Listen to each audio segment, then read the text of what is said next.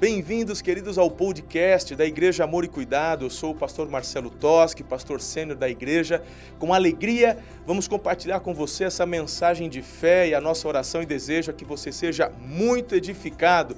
Um beijo no seu coração, Deus te abençoe e uma boa meditação. Uou! Aleluia! Louvado seja o nome do Senhor. Você que está aqui não sabe viver sem esse amor de Deus sobre a sua vida, sobre a sua casa. Aleluia. Deus é bom, não é? Olha, de novo, hein?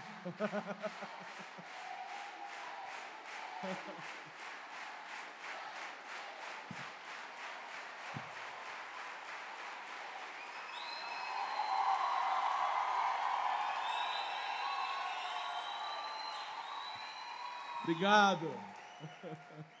Aleluia. Tome o seu lugar, tome o seu assento. Amém, filho. Obrigado pelo carinho. Glória a Jesus. Amo vocês. Também no culto das 18, essa manifestação de amor, de carinho, nos emociona. A gente pede até, né? né? Já vim todo empolgado aqui, já estava já na mensagem. As pernas já, né? Aleluia. Como é bom. Eu, eu, eu disse na, celebração anterior e digo a vocês: Deus tem sido tão bom, tão bom. Sou grato ao Senhor, ao Senhor pela vida da minha esposa, pela vida da minha, da, das minhas filhas, da família que Ele me deu e do privilégio de poder pastorear essa igreja, ser pai espiritual de vocês, caminhar com vocês, tem sido uma alegria, um presente. Então, eu só sei, tenho a convicção de que os nossos melhores dias, meses e anos estão pela frente, não é? Aleluia. Hoje eu estava nas conexões de aeroporto, vindo, retornando para Araçatuba. Eu vou fazer aquela brincadeirinha do Instagram, né? Faça uma pergunta. E alguém, acho que foi o Pugina, falou assim: se pudesse pedir algo ao Senhor, o que você pediria?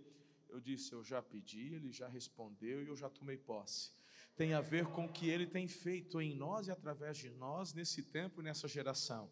E a cada dia vamos tomando posse daquilo que o Senhor tem para nós, tem para as nossas vidas. Estamos juntos ou não? Aleluia, glória a Deus. Então faz o seguinte: aplauda mais uma vez ao Senhor.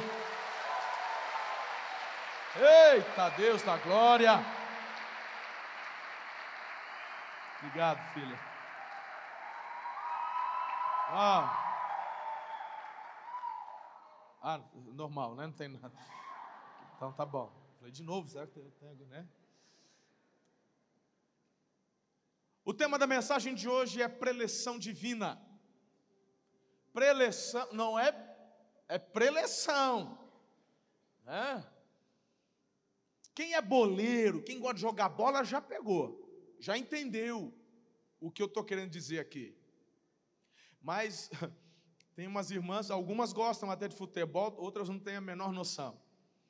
Mas a preleção não tem a ver apenas com o futebol.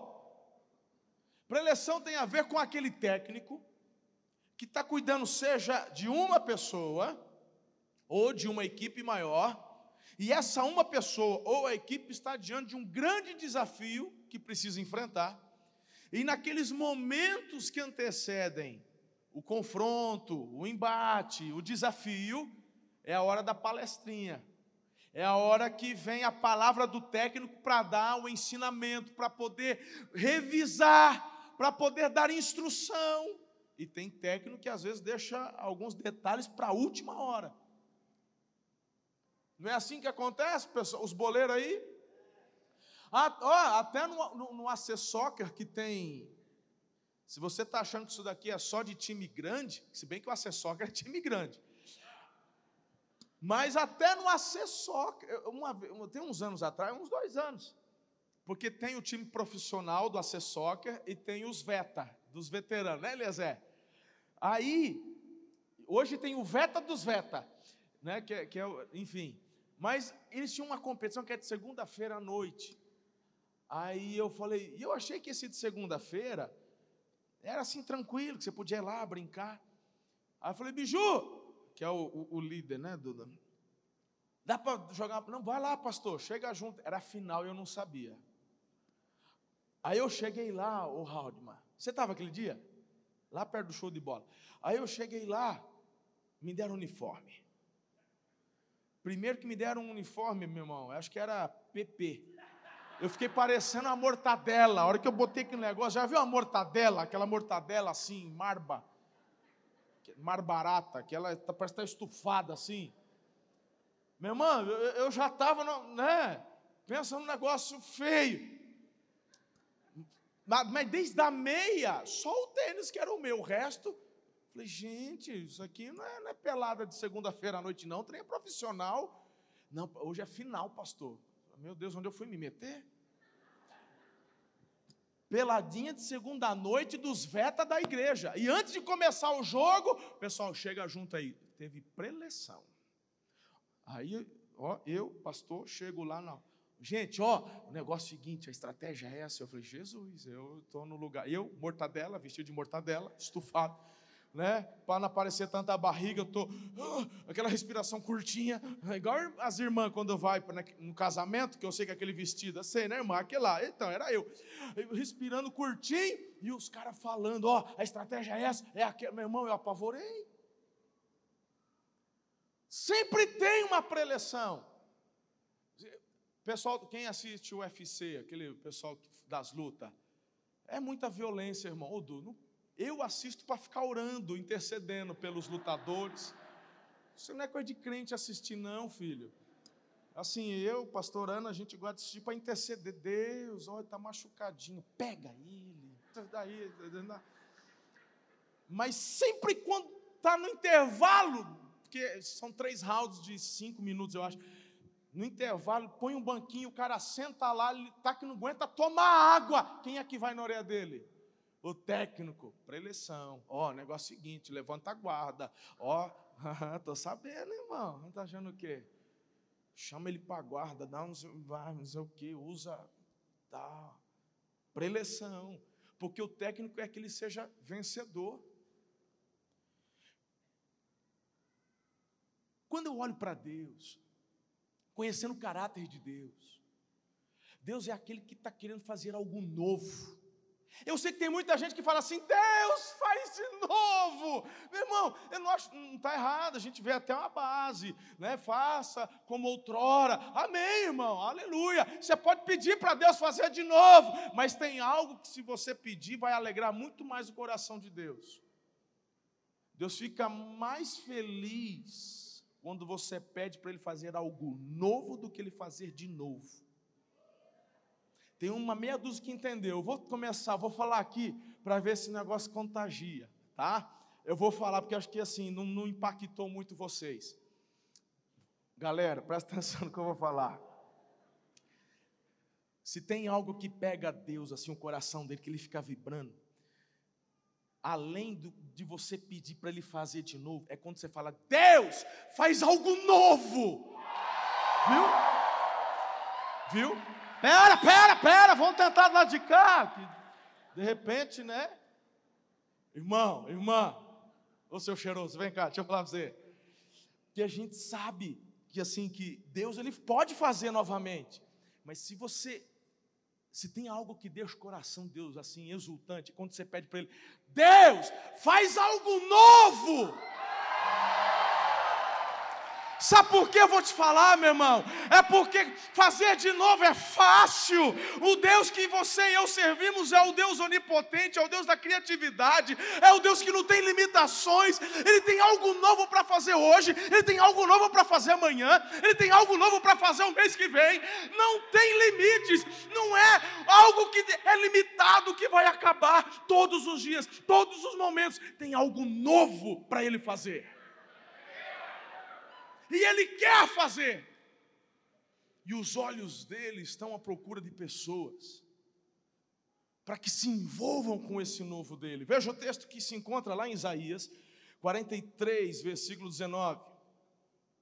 Vejam, eu estou fazendo uma coisa nova, já está surgindo. Sabe o que me chama a atenção? É que Deus está fazendo e tem gente que não está percebendo. Vocês não reconhecem. Eu estou fazendo, está surgindo, vocês não reconhecem. Gente, até o deserto.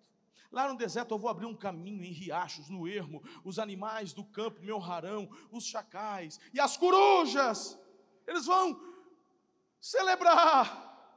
Tudo isso porque eu fornecerei água no deserto e riachos no ermo para dar de beber a meu povo, meu povo escolhido, ao povo que formei para mim mesmo, a fim de que proclamasse o meu louvor.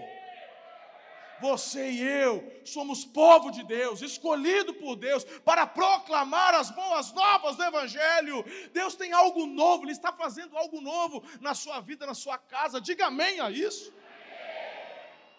Meu irmão, não é possível se até a coruja está percebendo o novo de Deus e você está aí prestando uma atenção, mas não está ligado.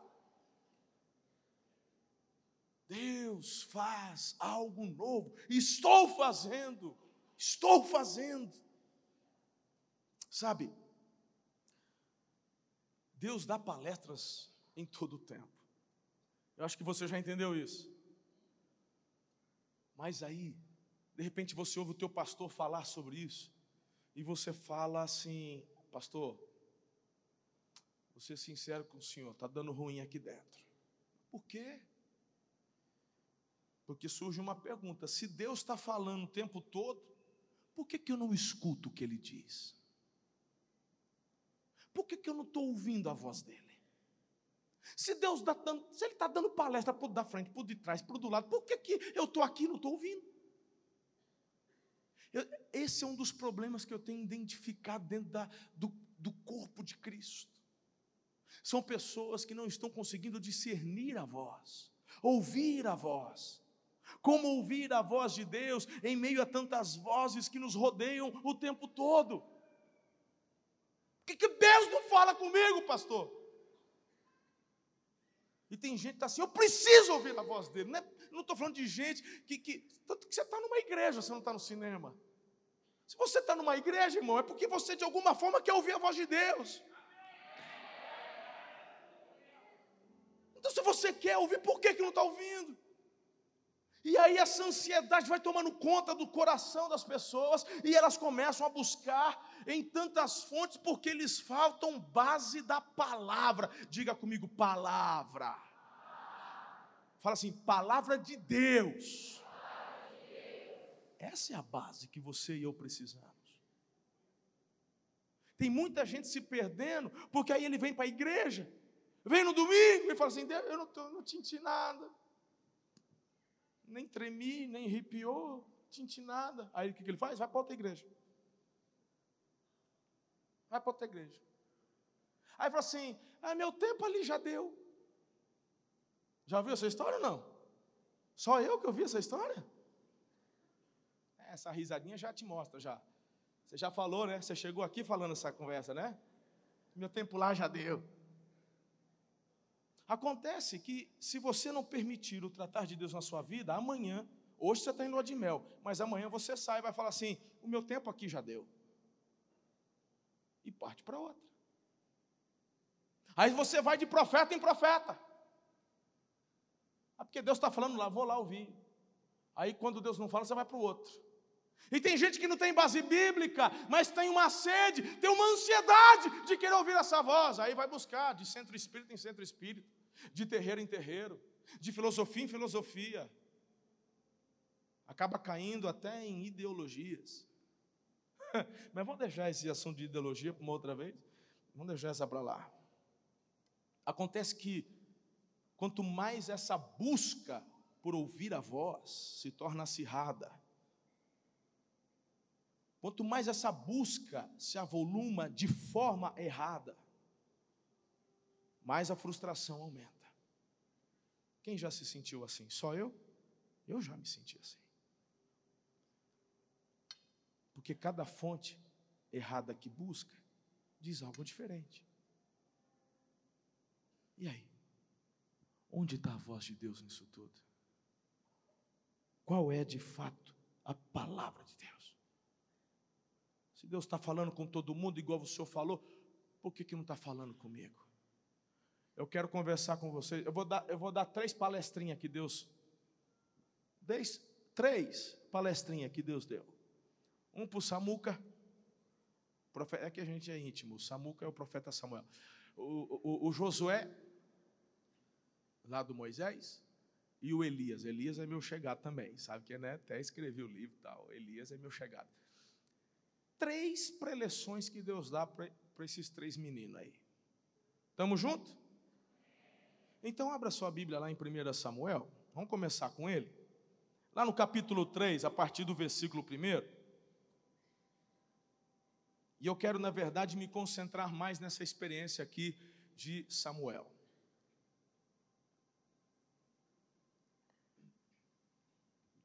Olha que a galera assim me dá um alô, viu, Raul? Mas sem chamar atenção, não precisa pular igual você, né? Você só faz assim que eu já vou saber. Senão ele já pula aqui na. Você já conhece o pastorzão.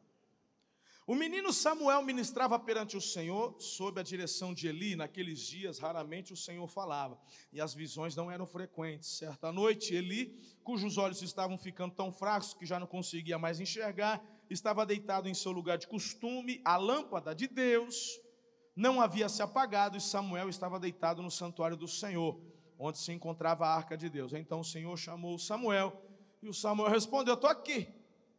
E correu até o, sacerdote Eli, falou: Estou aqui. Que o senhor me chamou? O Eli falou: Não, te chamei coisa nenhuma, volta, vai dormir. Então ele foi, deitou, e de novo o Senhor chamou Samuel. Aí o Samuel se levantou, foi até o Eli e falou: Estou aqui. O Senhor me chamou, disse ele: Meu filho, não te chamei coisa nenhuma, vai dormir, rapaz. Aí o Samuel, olha o versículo 7. O Samuel ainda não conhecia o Senhor. A palavra do Senhor ainda não lhe havia sido revelada. O Senhor chamou Samuel pela terceira vez. Ele se levantou, foi até Eli. Eu estou aqui, pode falar, o Senhor me chamou? Aí o Eli percebeu.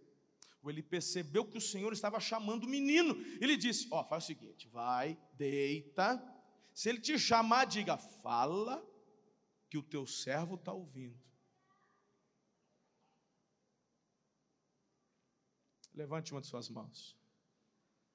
Diga, Deus, fala que o teu servo está ouvindo. Essa é uma boa oração. Essa é uma boa oração. Sabe o que Samuel fez? Voltou, se deitou pela quarta vez. Samuel, Samuel. Apareceu o Senhor agora, não apareceu? Aí o Samuel fala que o teu servo ouve. Era um menino, gente. Era um menino. Aí Deus fala assim: Eu vou fazer um negócio que vai fazer tinir os ouvidos do povo de Israel. Aí tem gente que está aqui pela primeira vez. O que, que Deus falou? O que, que, que ia fazer tinir? Aí você volta domingo que vem e a gente vai pregando, mas você vai conhecendo a história. É, não, porque aqui, eu não vou contar, porque o foco é o fato de Deus ter chamado o Samuel para conversar. Entendeu?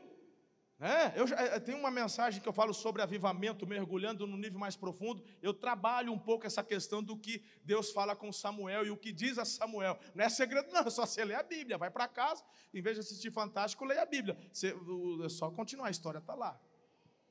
Agora ouve, escuta. Deixa eu te dar um pano de fundo do antes. O depois você lê. O antes é assim. Presta atenção. Porque de repente é importante para você saber como é se situar na história. Tem gente que está começando agora a conhecer a Bíblia, não é verdade? O sacerdote ali, era ele e os filhos dele que cuidavam, eram os líderes do tabernáculo que havia se estabelecido em Shiloh. Shiloh é a primeira capital de Israel. Ela, ela, ela é fixada ali. Passou anos, 40 anos no deserto, o tabernáculo. Aí ela é estabelecida em Shiloh. Talvez você já tenha lido Silo ou Siló, mas é Shiloh a pronúncia do hebraico. E o, o responsável ali é, é, o sacerdote Eli, mas a Bíblia fala que os filhos de Eli eram ímpios. Entre aspas, eram pastores, mas ímpios. Ímpios. Mas essa é uma outra conversa, não dá para eu me, de, de, me delongar aqui. E o Samuel? Onde é que tá? O Samuel é um menino. De onde que ele vem, pastor? O Samuel é filho do Eucana. Eucana, ele era casado com a Ana, e a Ana era estéril. Todos os anos ele vinha até Shilo para poder adorar, sacrificar o Senhor, correto? E aí a Ana, ela era estéril, e, e, naquela época, perante a lei deles, quando a mulher era estéril, o marido, tendo condições, podia ter uma segunda esposa para ter filhos. E ele era casado com a Penina também. E a Penina tinha filhos, e a Penina ficava provocando a Ana. Eu tenho neném, você não tem. E essas coisas. Nunca deu certo poligamia, não é com ele que ia dar. Deus nunca aprovou isso. Acontece que a Ana, sendo a predileta do Eucana, ela chorar, vai chorar, vai pedir a Deus, faz um milagre. Até que uma vez, em um destes anos, o Eucana fica até bravo, porque ela voltava com um semblante pesado, carregado, e o Eucana disse: O meu amor não te vale pelo amor de mil filhos. Olha só o que o homem fala. Mas um dia essa mulher está lá no altar, no, no, no santuário. O sacerdote ali chega, a Ana está chorando, balbuciando, se derramando. O, o, o, o Eli acha que ela está bêbada. Mulher, sua filha de Belial, larga essa cachaça. Assim, não está escrito cachaça, mas bebida forte, né? Larga, você está de mulher. Aí ela fala: Não, eu não bebi cachaça, não, eu sou uma mulher angustiada. Aí o Eli percebeu que tinha feito coisa errada. Falou: O que, que você quer? Não, eu quero ter filho. Falou, que Deus te abençoe, te conceda. Profetizou, olha, o homem profetizou. O ano seguinte ela estava com o nenê no colo. Adivinha o nome do nenê? Samuel, é o menino que está ouvindo a preleção. Por que, que eu estou dando todo esse pano de fundo para você? Porque a mensagem dessa noite, toda ela, tem uma única aplicação. Uma única aplicação. Única, única, uma, uma, uma. Que eu só vou falar no final. Dormiu, foi no banheiro, perdeu, acabou. Só vi na internet depois. Mas se você não entender o porquê Deus está falando aqui com Samuel, já, você já vai perder o fio da meada. Me chama a atenção, porque nesse tempo havia um adultério espiritual. O povo, a, a, a, o tabernáculo, a arca da aliança estava em Chilo, mas o povo, eles não vinham adorar. Era um Eucana da vida que vinha o outro. Prova disso é que eles vão para a guerra contra os filisteus e a arca fica onde? No tabernáculo. Eles não levam a arca, que tinha que levar. Toda a guerra, a arca tinha que ir. Era a presença de Deus que, que era representada.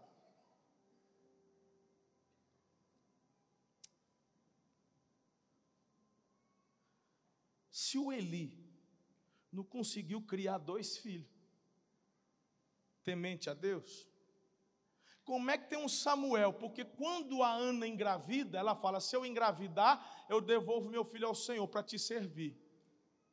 E ela engravida, e quando o menino desmamou, e não é igual hoje que nós desmama com seis meses, não. Na época desmamava lá com uns nove anos. Se tem leite, tora leite no menino. E aí ele ficou, foi bastante tempo. Ele já chega já, quase um adolescentezinho, um junior, já formado. E esse menino está ali, ministrando perante o Senhor. Quando Deus fala com ele, ele já é um certo adolescente, entrando na juventude. Olha para mim, você está comigo aqui ou não?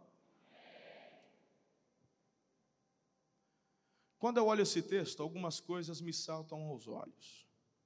Primeira coisa, o Samuel ministrava perante o Senhor. Segunda coisa é que naqueles dias Deus falava raramente. E a terceira coisa que eu enxergo é que Samuel estava deitado no santuário perto da arca. Sabe, eu vejo tantas pessoas que querem ouvir a voz de Deus, E talvez seja o teu desejo, aleluia. Tomara que seja. Mas as pessoas não estão interessadas em servir, em ministrar perante o Senhor. A Bíblia fala que o Samuel nem conhecia a Deus. Quando fala de conhecer a Deus, não é saber quem é. Meu Deus, ele está dentro de um santuário, ele está no tabernáculo. Não é disso que eu estou falando. A Bíblia fala que ele não tinha experiências, não tinha intimidade com Deus, mas do que ele sabia de Deus, do que ele conhecia, ele servia. Ele servia. Me chama a atenção que esse menino, numa época onde Deus falava raramente. Agora, se Deus falava raramente, não é porque Deus fala assim: ó, quer saber de uma coisa? Eu estou tirando um ano sabático. Eu vou descansar esse ano, só vou falar o necessário.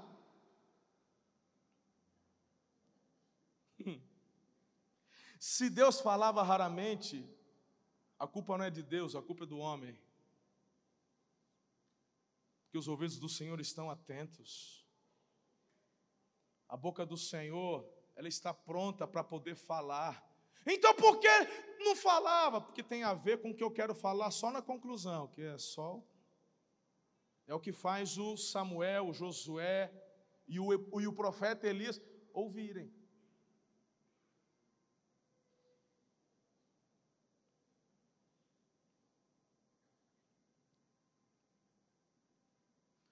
Onde que ele estava deitado? Ah, pastor, era o lugar. Vai falar que era o lugar dele dormir no santuário, irmão? Onde que o Eli dormia? O texto fala, no lugar de costume. Lugar de costume, lugar adequado, no quarto. Ele tinha um lugar para ele dormir. Ah, Samuel, se vira. Peguem. Não, meu irmão. Oh, oh, não é assim. Não. Arca de Deus. Santuário tem algo especial acontecendo na vida desse menino aí. Não é por acaso que a Bíblia está fazendo destaque. Eu estava dormindo no santuário, perto da arca, e a arca representando a presença. Ei, eu não conheço a Deus, eu ainda não consigo discernir a palavra de Deus, mas eu sirvo perante o Senhor, eu ministro, e eu quero é ficar perto da presença. Que alguma coisa, qualquer hora, qualquer dia vai acontecer. Sabe de onde que ele tira isso? A Bíblia não diz, mas eu tenho um fundamento muito forte, o Espírito de Deus testificando no meu espírito. Imagine a mãe de Samuel, e é por isso que eu te dei o contexto agora. Duvido muito o Eli, ou tampouco Ofini e Finéias, compartilhar com Samuel sobre a presença, a paixão pela presença, a vontade de estar. Ah, para! A Bíblia fala que Ofini e Finéias desprezavam a oferta do Senhor. Mas eu fico imaginando a Ana quando soube que estava grávida. Mulher, quando engravida, sabe. Ela demora um pouquinho para contar para o marido. Mas ela sabe. E do dia que a Ana percebeu que estava grávida, ela já começou a profetizar. Deus fez um milagre. E eu já sei que você não é meu, você é do Senhor. E, se eu, e eu falei que se fosse milagre ia ser do. Então, se é para ser, é homem, então vai ser Samuel. Samuel, você ainda, você ainda é um, um grãozinho de arroz. Mas você vai ser grande lindinho da mamãe. E desde que ela percebeu que aquele, a, aquela vida estava no útero dela, ela foi falando, foi profetizando. E quando esse menino nasceu, ela pega no colo: Samuel, milagre de Deus, servo do Altíssimo, Deus de milagres. Eu, eu, eu fico imaginando, eu fico imaginando esse menino crescendo, e, mamando, e toda vez que, que essa criança mamava, ela mama mesmo, suga tudo que você puder, que você vai ser grande, você vai servir o Altíssimo, você é fruto. Meu irmão, esse menino foi crescendo, foi tendo entendimento, e o que ela ouvia da mãe é que tinha um Deus de milagres, que fazia proezas, um Deus que respondia oração. Era, ei, esse Samuel cresceu seus primeiros anos ouvindo assim da sua mãe. Eu não podia engravidar, mas Deus me deu você. Você é fruto de oração, você é fruto de milagre. Eu ouvi a voz do Senhor e Ele me disse que te daria, e você pertence a Ele. A sua vida vai ser para honrar o Senhor. E esse Samuel vê que o fluxo de milagre de Deus não para, e a mãe dele começa a ter outros filhos. Quando esse Samuel chega, ele não vê toda essa fé em Eli, tampouco em Ofini e Finéias. Mas o que ele recebeu da mãe faz esse menino dormir perto da arca. Faz esse menino buscar a presença como quem busca o oxigênio.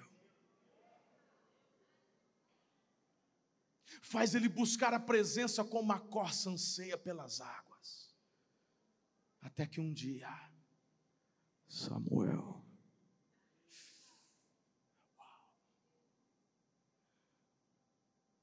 Sabe o que mais eu vejo? Numa época onde pouco o Senhor falava, Deus fala com um menino. Você está achando que Deus está ligando para a hierarquia, irmão? Por que, que Deus não fala com Eli, que era o chefe, que era o sumo sacerdote?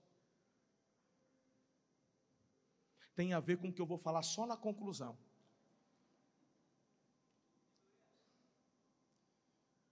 Sabe o que mais eu vejo? Deus não desistiu. Hum. Irmão, lá em casa, de vez em quando, assim, Karen, Karen, Karen, Karen, que foi? Nada não, já cansei agora também. Só na minha casa que acontece isso? Ah, não, tá bom, aleluia. Oh, mas não, não tá certo, tem que mudar, pode gritar, tá? Eu vou mudando você também, aleluia. Amém? Tem hora que a gente desiste. Chega, também não quero. Precisa demorar esse tanto? É que eu não estava te ouvindo. Impossível, gritei. Quatro vezes. Samuel, ele vai no Eli. Pois não, fala aí, tio. Chamei não, rapaz, vai dormir. Samuel. Ele vai lá três vezes. Eu, já pensou? Aí, Jesus, tem jeito não, já chamei três vezes, não está na hora. Está novinho demais ainda. Ele está achando que é chamada de WhatsApp. Não está entendendo. Vamos deixar para depois. Não, Deus não desiste. Samuel. Samuel. Na quarta, Samuel, Samuel. Na última ele dá uma dobrada. Samuel, Samuel. Só para dar uma, né? Ei, sabe o que eu estou dizendo isso? Porque Deus não desiste de falar conosco.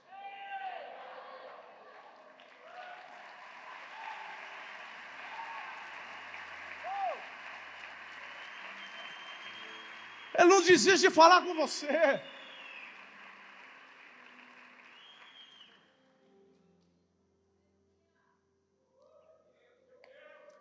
Eu e você, nós nos cansamos. Deus não conhecendo o caráter de Deus, que é Pai, eu posso afirmar que o fato dele pouco falar naquela época não é porque ele não tinha desejo, mas é porque os seus líderes não o buscavam. Você tem que aprender algo de forma definitiva dentro do teu coração a respeito de Deus. Ele tem prazer em falar com seus filhos. Diga, Deus, o meu Pai, tem prazer em falar comigo. Por isso que você precisa ser curado dessa rejeição. Oh, ei, como diz o profeta Fabiano Ribeiro, lá de São José dos Campos. Ei, ei! Você tem que ter uma paternidade bem resolvida. Tem gente que nunca conseguiu a atenção do pai.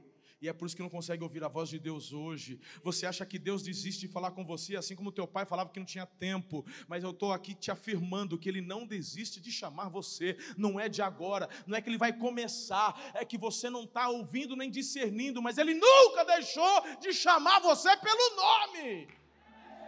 Ele te chama pelo nome. Ei! Tem muitas maneiras dele falar conosco. Pela palavra dele, pela natureza. Ele usa uma criança, usa circunstâncias, problemas. Tem gente que quando começa a enfrentar problema, começa a murmurar, praguejar. É às vezes Deus falando com você através de um problema para te ensinar perseverança, força. Ninguém gosta. Mas quem diz que quando Deus fala, só fala o que você quer ouvir? Ele vai falar o que você precisa. E às vezes tudo que a gente precisa é de um ventinho forte para poder dar uma aprofundada na raiz, aleluia. Ah, fala sério, irmão. Ei, ei, nós dois, vem cá, nós dois, vem cá. É, é. Pensa na dificuldade que a gente tem. Dá uma mergulhada quando está tudo bem. Dinheiro sobrando, saúde, uh, estou vendendo. Em casa, as maravilhas. Com a patroa, a lua de mel. As crianças, no naipe, show. E o senhor? Não, tá beleza, estou indo na igreja, domingo à noite, né? Tem cela de quarto. Quando as coisas estão assim, muito redondinhas demais, irmão, a gente tem uma tendência humana, da nossa natureza, de não mergulhar. E Deus, às vezes, per permite um vento forte, um, um vento assim, para dar um.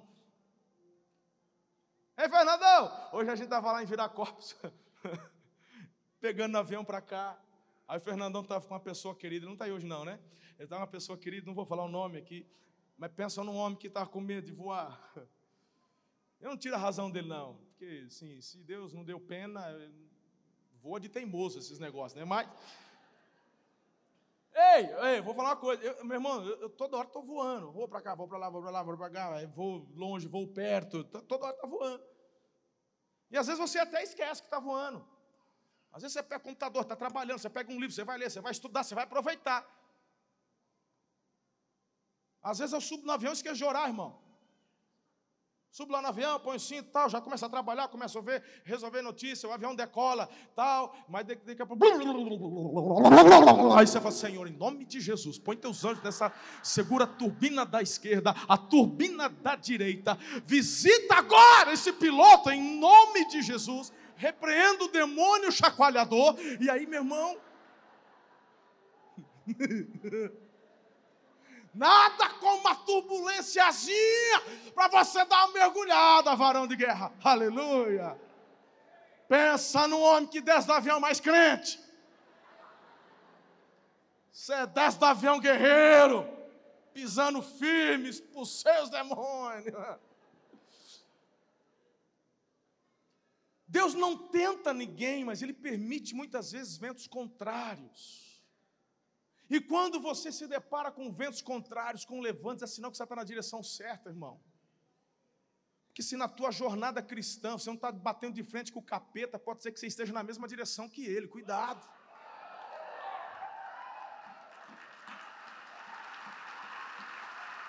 Uou! Não, não é?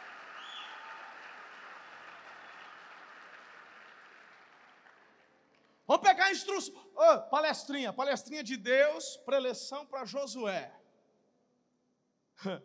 Vai lá, Josué capítulo 1, verso 7. Eu preguei sobre isso terça passada, na celebração apostólica. Se você não estava, vale a pena entrar na, na internet. A mensagem, o título é Não vai parar. Então, eu, eu não vou pregar de novo, mas foi forte, irmão. Foi forte.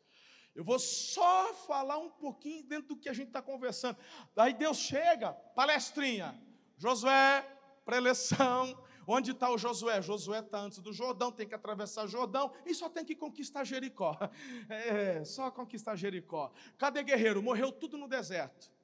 Não tem guerreiros, guerreiros morreram. Só tem jovem, só jovem. Média de idade, 20 anos. Palestrinha, Deus começa a palestrinha. Josué, meu filho, Fala, Senhor, teu servo ouve. É, Moisés morreu. Vou, irmão, pensa na. Hã? É que você não está entendendo o, o mistério. Moisés, Moisés é, é, é, o mentor do Josué. Tudo que Josué conhece de intimidade, de milagre, de poder, de revelação, orientação, tudo o Moisés aprende da experiência que teve com Moisés. Aí Deus chega para ele e diz: Moisés está morto. Poxa. E aí? Aí Deus começa dizendo: presta atenção, olha lá. Somente seja forte e muito corajoso. Tenha o cuidado de obedecer a toda a lei que o meu servo Moisés lhe ordenou. Não se desvie dela nem para a direita nem para a esquerda. Sabe por quê? Que é para você ser bem sucedido onde quer que você andar. O que, que Deus está dizendo para Josué? Você não precisa do Moisés para vencer, você precisa de mim.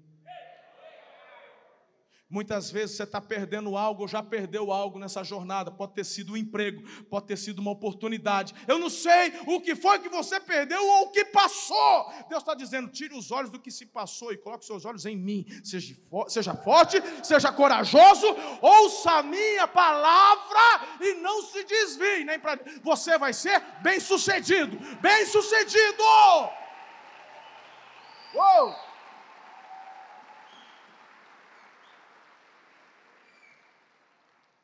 Que, que o pecado acaba se tornando um obstáculo para a gente ouvir a voz de Deus? Olha aí, Larissa, está lá em Isaías 59, 1 e 2. Vejam, o braço do Senhor não está não tá escondido, é, é, é, está tão encolhido que não possa salvar, e o ouvido tão surdo que não possa ouvir. Mas as suas maldades separaram vocês do seu Deus, seus pecados esconderam de vocês o rosto dele, e por isso ele não vai ouvir. Agora, Gênesis 3, 8, mesma coisa, Deus cria Adão e Eva, tudo belezinha, olha, intimidade todo dia, viração do dia, tinha comunhão, tinha conversa, tinha palestra todo dia. Aí eles pecam, desobedecem, e Deus vem para conversar, porque Deus não desiste, sim ou não? Agora, olha o resultado, e ouviram a voz do Senhor, que passeava no jardim pela viração do dia, e escondeu-se Adão e sua mulher. Escondeu-se da presença, entre as árvores, e chamou o Senhor Deus: Adão, onde é que você está? E ele disse: Ouvi tua voz só no jardim e temi, tive medo. Aí eu estava, eu estava nu, aí eu me escondi.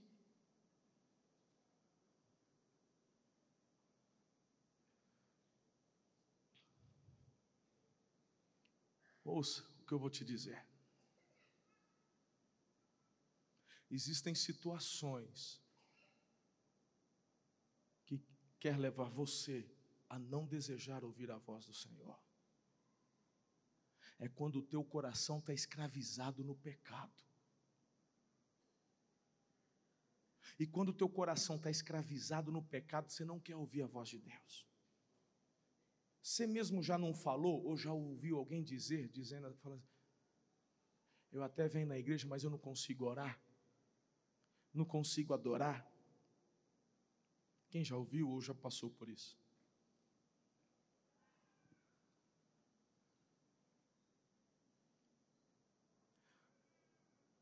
A falha nessa, nessa comunicação nunca é de Deus para o homem, sempre será do homem para Deus chegou a hora. Não, mas é a palestrinha do Elias. É, eu vou falar a palestrinha do Elias na conclusão. Mas chegou a hora de eu passar para você. A grande questão: quem quer ouvir a voz de Deus aqui? Quem quer receber? A... Quem não levantou a mão, eu vou falar para Deus. Não, não vou falar, perdão, Senhor. Vou ficar coando solto aqui. Não é por medo, é por inspiração. Em nome de Jesus, levanta a mão pela fé, mesmo que você não queira. Quem quer ouvir a preleção, a voz, a orientação de Deus para ser bem sucedido? Aleluia! Existe uma única chave que eu enxergo em tudo isso que Deus me deu: disposição do coração.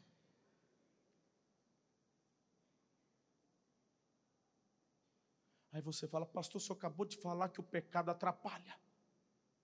Você não vai falar do pecado? Dá uma lista de pecado aí, pastor. Você não está entendendo. Seu problema do pecado já foi resolvido na cruz. O, o, pecado não é problema. Como assim não é problema? Você falou que o nosso pecado não separa. Ei, ei! O problema do pecado foi resolvido, Jesus pagou. A questão é a disposição do teu coração em receber a solução que Deus já deu. Se no teu coração você tiver a disposição de render-se diante da cruz e falar, eu recebo o teu perdão, eu me, me lanço aos teus pés, eu tenho fome e sede do Senhor, você vai ouvir. Você vai ouvir. A preleção vem. O problema é que às vezes na igreja você, mas amanhã, ao contrário daqueles que só de domingo querem ouvir, o Samuel não tinha domingo, ele só vivia o que Deus não falava, mas ele mesmo assim não desistia de buscar. Quem consegue ver a diferença aqui? Vou tentar desenhar um pouco para você. Presta atenção, olha aqui. Ao contrário daquela época, nós vivemos um tempo de uma sede de Deus, pelo menos em nossa terra. Existem muitas partes do mundo onde não existe fome e sede por mais de Deus, mas aqui em nossa igreja, eu tenho rodado o Brasil, a, a, atmosfera que nós temos em nossas celebrações, irmão, isso não está acontecendo em todos os lugares. Isso tem a ver com a fome e sede que você tem pela presença, diga amém. Ok, isso que acontece conosco todas as semanas em nossas células não acontecia na época de Samuel, e mesmo sem acontecer, ele mesmo assim não desistia de estar na presença, de buscar a presença, e até que chegou o dia onde Deus o chamou.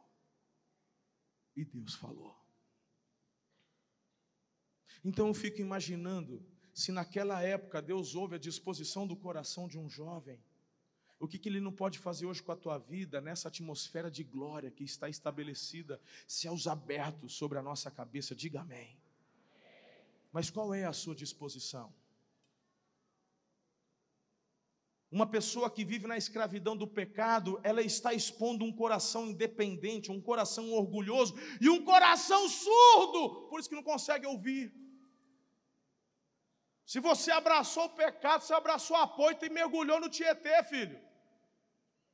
Você pegou a poita, amarrou no pescoço e pulou. Ei, nós, ei. Eu vou, eu vou dar mais uma explicaçãozinha. Vamos ver o que, que Jesus fala. Abra sua Bíblia lá em João 5, 37, 38.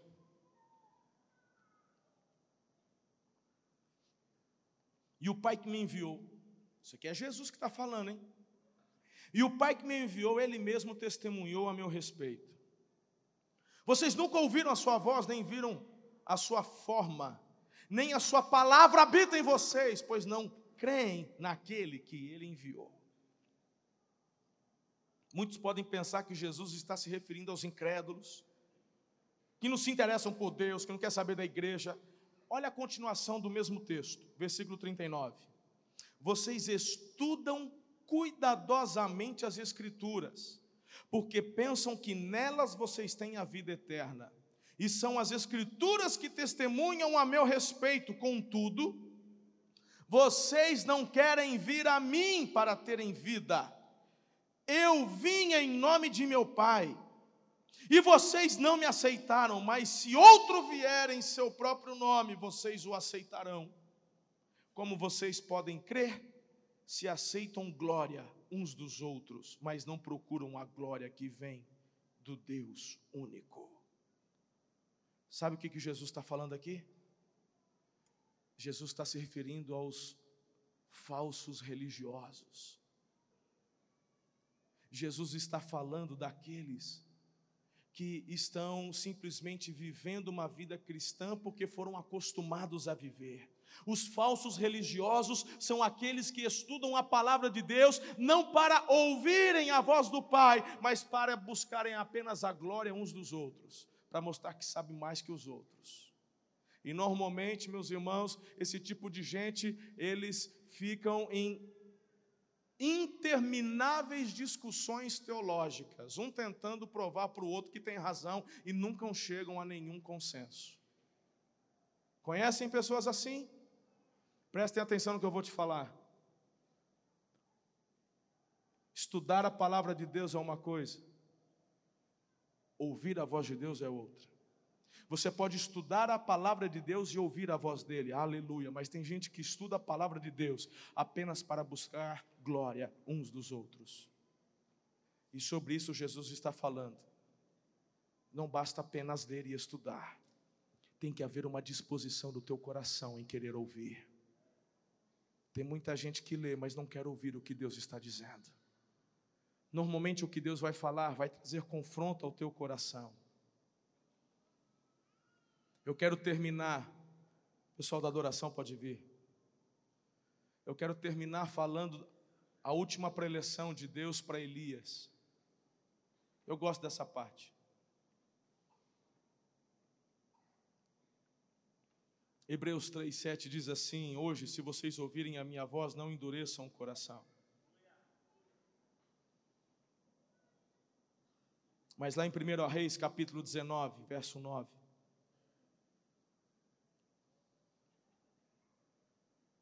Texto se refere a um momento interessante do profeta Elias.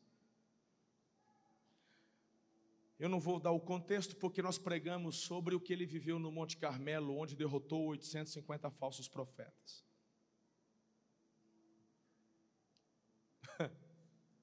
Só que depois de ele ter essa vitória tão extraordinária, a Jezabel, a doida, a endemoniada, mandou um recado para Elias dizendo assim: Eu vou, eu vou te matar.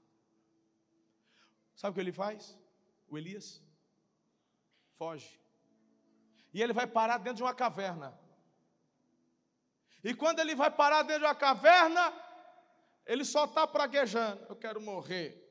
Chega, para mim já deu. Já servi, já fiz o que tinha que fazer. Ai, tá bom demais, não aguento mais. Ô, oh, vida dura, povo duro.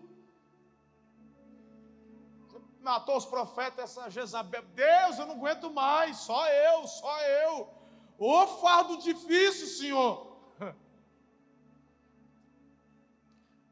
1 Reis 19, 9 fala ali, entrou numa caverna e passou a noite. A palavra do Senhor veio a ele. Palestrinha, palestrinha, preleção. O que, que você esperava do Senhor? Vou falar o que eu, no lugar de Elias, esperava de Deus. Ô oh, filhinho, tadinho, Miguel, vai lá ajudar o menino. Ai, quanto trauma. Meu... Olha, ajuda lá, Miguel. Elias, filho, papai veio. Você está fazendo aí na caverna? Ai, está frio, está úmido aqui.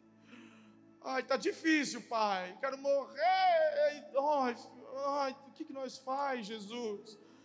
Vai, vamos pegar no colo, meu irmão eu queria dar, né?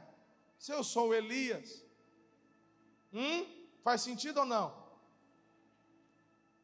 Mas o que, que Deus fala na, na preleção? O que você está fazendo aí?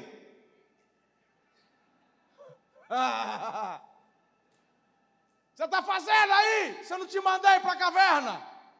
Aí ele, ele, quer dizer, ele quer falar, eu sou o único, assim, teu lugar lá dentro da caverna, sai. Teu lugar é prostrado no monte. Deus fala: saia e se coloque no monte. Porque lugar de gente bem-sucedida, lugar de gente que ouve a minha voz, não é dentro de caverna, é fora da caverna, em prostração na minha presença.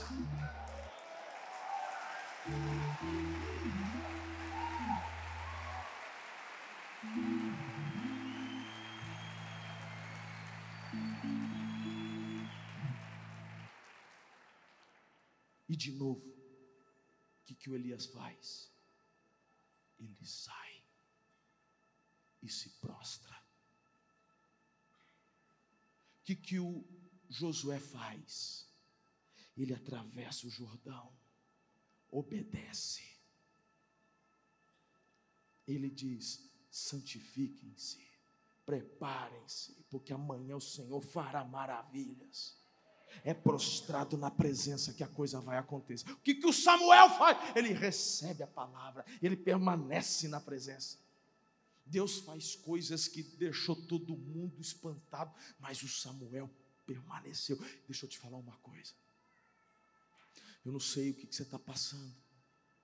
Porque cada um destes três que eu citei para você hoje estavam em circunstâncias diferentes, lutas diferentes, desafios diferentes, e nenhum deles ouviram o que gostariam de ouvir. Eu vou fazer um negócio que vai fazer tinir os ouvidos, ou seja, tem bucha vindo pela frente. O Moisés morreu. Queria ouvir qualquer coisa, menos que o meu líder, meu mentor, minha inspiração morreu. Saia da caverna, que teu lugar nem aí, mas aqui está tão gostoso. Saia. Quer ouvir a voz de Deus? Se prepare para ouvir algo que vai mexer com a tua carne. Mas que se você atender e obedecer, o sucesso está garantido, porque é a palavra dele.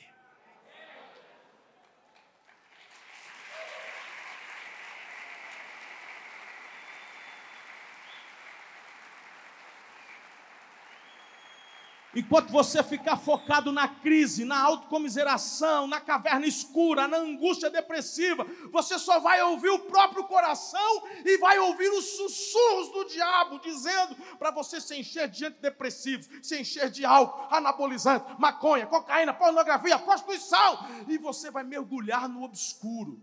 Mas se você sair da caverna e se prostrar diante de Deus, porque não existe outro caminho para ouvir a voz de Deus, a não ser prostrado, quebrantado e contrito diante da face de amor do Senhor. Tanto que foi o que Davi escreveu no Salmo 51, versículo 17: Um coração quebrantado, um coração contrito, o Senhor não vai desprezar.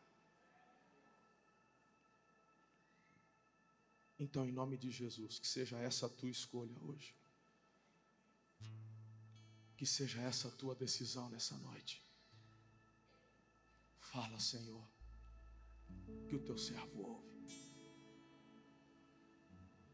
Fala que o meu coração, eu estou mudando a disposição dele para te ouvir. Fala, Senhor, porque eu não quero continuar do jeito que eu estou. Fala, Senhor, porque eu sei que mesmo que o Senhor falar algo que a minha carne não goste, eu sei que o que o Senhor falar me levará ao sucesso, ao crescimento.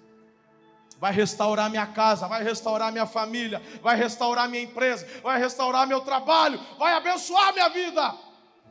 Então, importa que o Senhor Jesus cresça, que a minha carne, que eu diminua, não seja feita a minha vontade, mas a tua, Senhor. Oh Espírito Santo, derrama a tua preleção, Pai Fale, fale. Eu sei, Senhor, eu sei, Senhor, que seus lábios não estão fechados, eu sei que o Senhor está falando, eu sei que em todo tempo as preleções divinas estão sendo direcionadas, mas Deus, eu estou clamando nessa noite pelos nossos corações, sejam eles mudados, quebrantados, que eles se voltem ao Senhor e à tua vontade. Se a parte de nós todo medo, se a parte de nós tudo aquilo que não te agrada, nós queremos escolher a melhor parte hoje.